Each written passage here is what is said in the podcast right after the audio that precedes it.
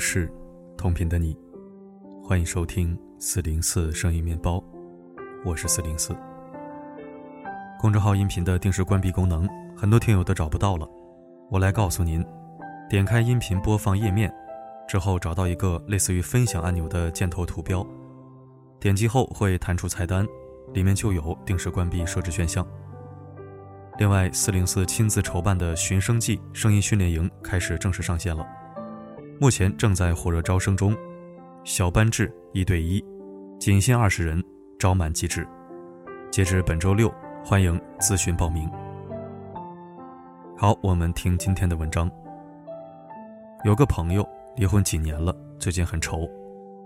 当年鼓足勇气抱着孩子离开不靠谱的前夫，一度热火朝天，开启了新生活。但这些年走得很累，工作和家务，在外打拼和在家陪伴，单亲氛围和阳光成长，每一组反义词都是一种考验。人家劝他再找一个能帮衬帮衬，但他对婚姻这东西有点怕了。有共同孩子的原配搭子都过不好，还敢指望半路结合的两个人能有多顺遂？之前他跟我聊，我没能给他支出什么好招。单亲妈妈的难。旁人怎么建议都有点站着说话不腰疼。不过这阵子我看到几个单亲妈妈的选择，还真是眼前一亮，有意思也很有启发，分享给大家。王霞和赵蕊是两个从学生时代就相识的闺蜜，十八年，她们一起经历了升学、毕业、结婚、生子，到了二十多岁，她们又先后经历了同一件事儿——离婚。并且都选择把孩子留在了自己身边。王霞的前夫是五年前进去的，在合肥，她一个人打工，带着七岁的儿子。别说心理上会沮丧孤独，细碎的现实问题就足够让人心力交瘁。每天早上六点多起来，她像打仗一样洗漱穿衣做早饭送上学，下午五点回去接孩子，又是打仗一样买菜做饭检查作业陪孩子玩。一个月三千五百块，却不敢随便辞职跳槽，生怕带着娃，连这个公司的活儿都不好找。周末是不可能有周末的，都是围着孩子转，哪有时间休息？寒暑假也是不可能有寒暑假的，他要上班，儿子只能送去托班，而托班花费要干掉工资的一大半。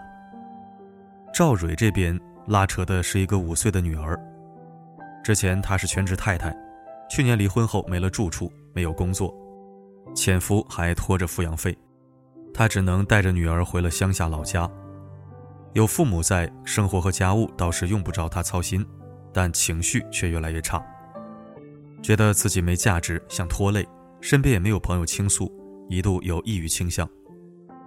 城市容不下肉身，故乡容不下灵魂。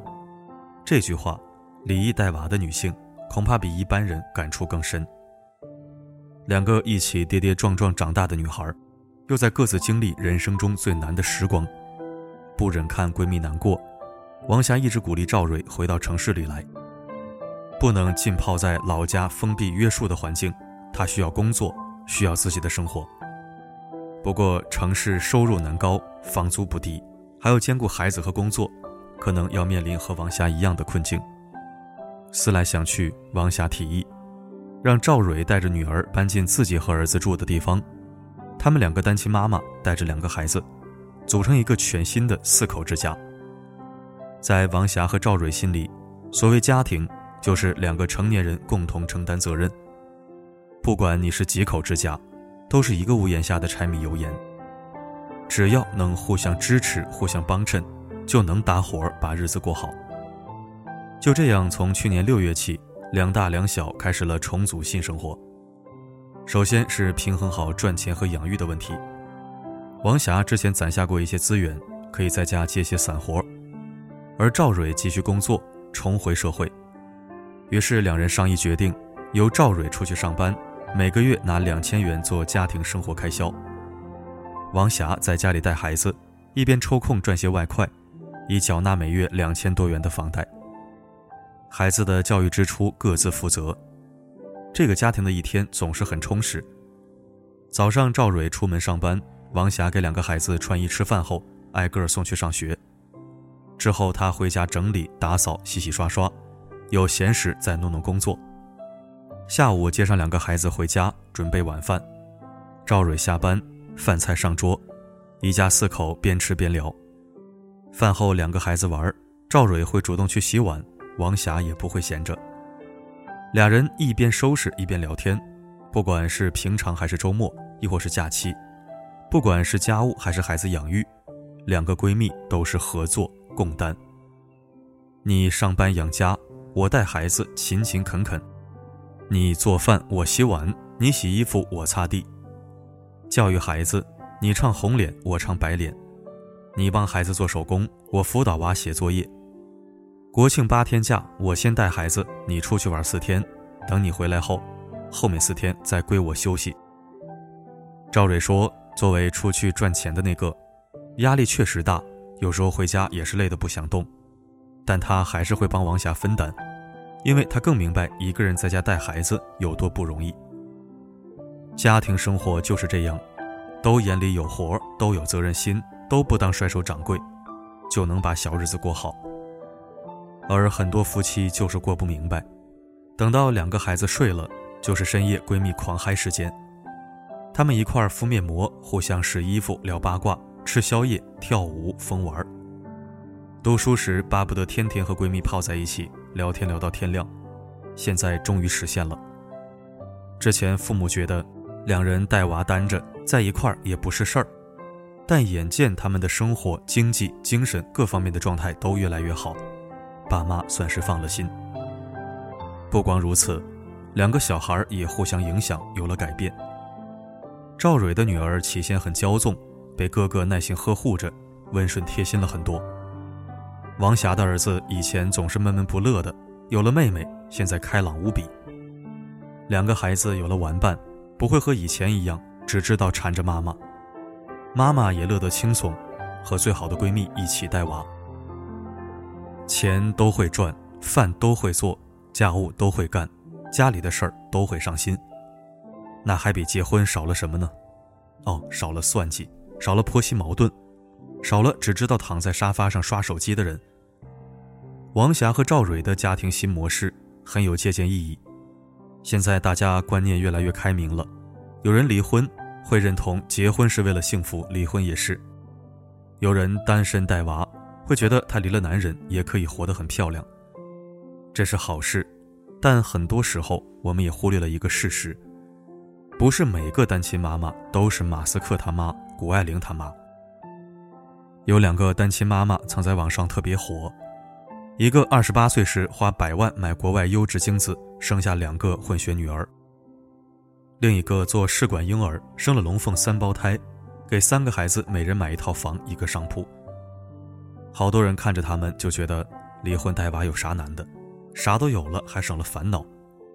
但羡慕归羡慕，不是每一个单亲妈妈都能有他们这样的经济条件。更多的单亲妈妈是这样的，是像那个带着幼小的女儿辗转外地打工的二十一岁女孩小陈。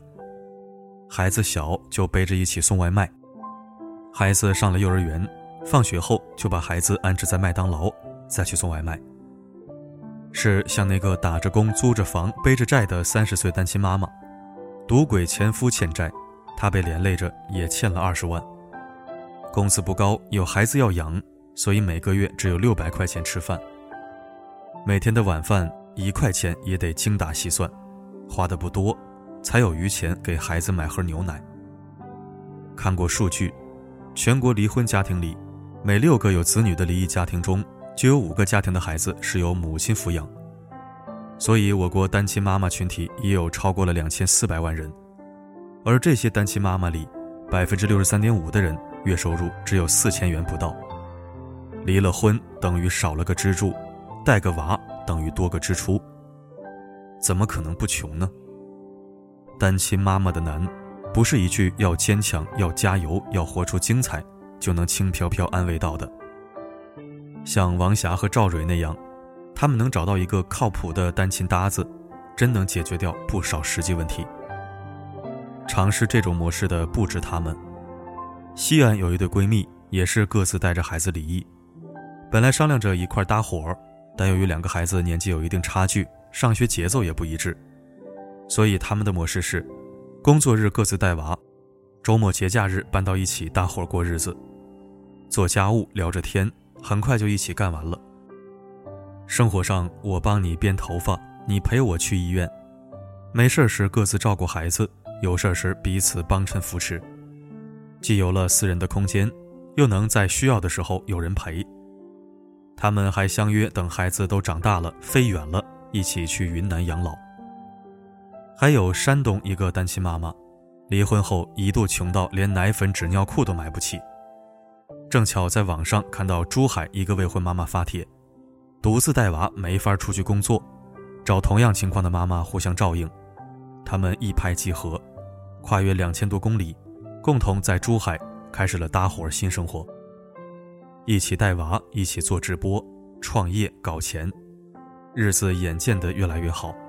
结婚能碰到一个契合的伴侣，是可遇不可求的。其实单亲妈妈搭伙也是一样，两个成年人一起生活。能遇到一个事事相投的人也不容易。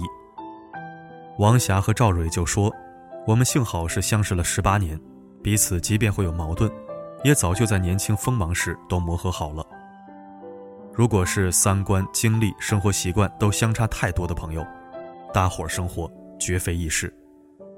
更何况都带着娃，各有各的伤痛和苦楚，而且还要考虑一方再婚了，重组家庭了。”只能说，单亲妈妈的路不管往哪儿走，依旧充满了未知和风险。不过那又如何？这些抱团取暖的单亲妈妈，多有勇气。他们在不敢离开婚姻和独自苦苦支撑之外，摸索到了第三种选择：彼此搀扶，有了改变生活的力量。真正的勇敢，不是我有超多钱，我不怕任何事，而是我虽然拥有的不多。但我会找到办法，找到出路，不知疲倦地对抗命运，然后笑着说：“最难的时候已经过去了，我们很好。”